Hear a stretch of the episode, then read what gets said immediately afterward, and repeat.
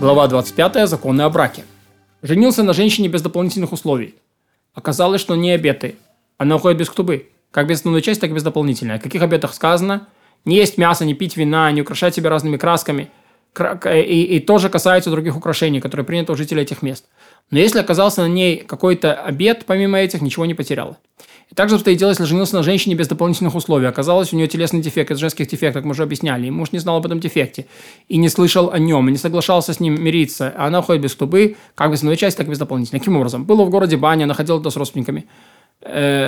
И ходили туда родственники. Не может он сказать, что не знал об этих дефектах. Даже если речь идет о скрытых дефектах, поскольку он проверяет через своих родственниц, следует предполагать, что он слышал о них и согласился. А если там не было бани или нет у него родственниц, родственников, то он вправе предъявить претензию о тайных дефектах. Страдает подучей в известные времена, то есть как э, это один из тайных дефектов, такой вид эпилепсии.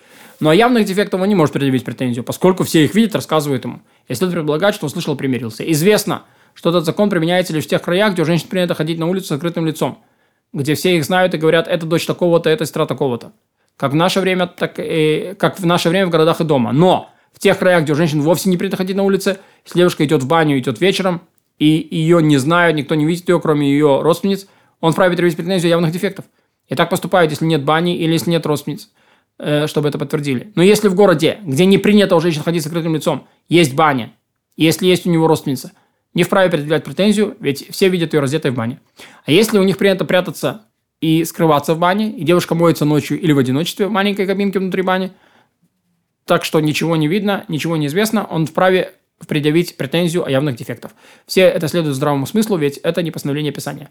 Учат некоторые из гаонов, что мудрецы постановили, поскольку проверяют ее родственницы, касается не только родственниц, но и знакомых.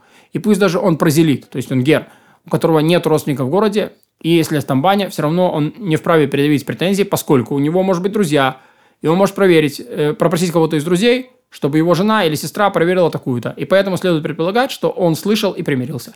И представляется мне, что этот закон неверен, ведь не рассказывает человек все, что знает о таких вещах, куда попало, но только родственникам. И еще полагается, что человек только на свои слова своих близких.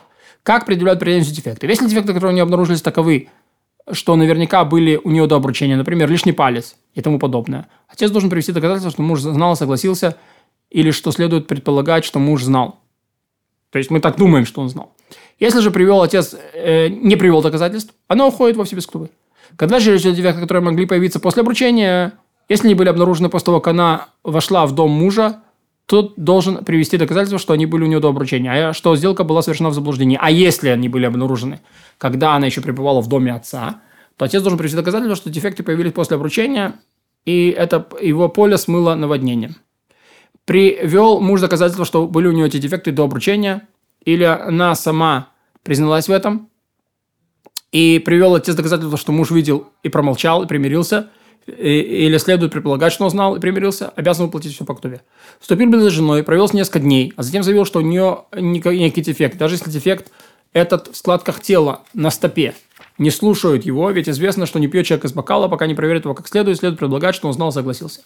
Женился на женщине, видела, что нет у нее постоянного периода месячных, и сама она не чувствует, пока не увидит кровь неды. Он, он может упасть с ней в близость только если она проверяет себя двумя салфетками перед близостью и после нее. И еще одной салфеткой муж должен вытереть себя, как будет объяснено в законах о запрещенных связях. Хотя это и серьезный дефект, но она ничего не теряет, поскольку сначала проверяет себя, и лишь затем вступает в близость. Проверила себя и вступила в близость, а потом, когда вытирала себя, он и она обнаружилась кровь на его или на ее салфетке. Если произошло раз за разом три раза подряд, то ему запрещена близость с мужем, и она уходит без ктувы. Без новой части, без дополнительной, это у нее не, не это самое ни одного условия к Туе, поскольку она не пригодна для супружеской близости. Он должен ей развестись, никогда не будет вправе ее вернуть. А ведь она еще может выздороветь, и окажется, что в момент развода он в действительности не имел намерения развестись. И вправе она выйти замуж за другого, как будет объяснено, когда речь пойдет в вопросах неды. О чем идет речь? Если так обстояло дело с самого начала брака и после первой близости она увидела кровь, но если эта болезнь возникла после того, как они поженились, его поле смыло.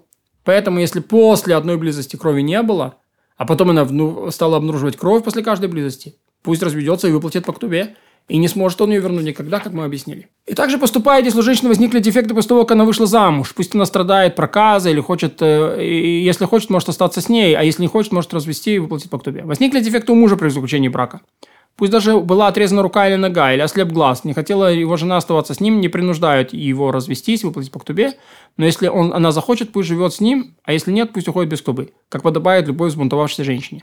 Но если появился у него запах изо рта или из носа, или если стал он собирать собачий экскремент, или добывать медную руду, или обрабатывать кожу, принуждают его развестись, выплатить по ктубе, а если она захочет остаться с ним, пусть остается.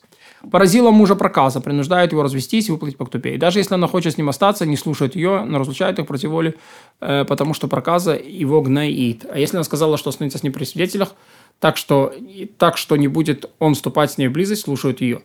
Если у мужа был запах изо рта или запах из носа, или если он собирал собачьи экскременты и тому подобное, и умер, и выпало жениться на ней левиатаном браком его брату, у которого такой же дефект, что был у мужа, он вправе, она вправе сказать, у твоего брата я готова была принять, у тебя не готова. И тот должен завершить халицу и уплатить по ктубе.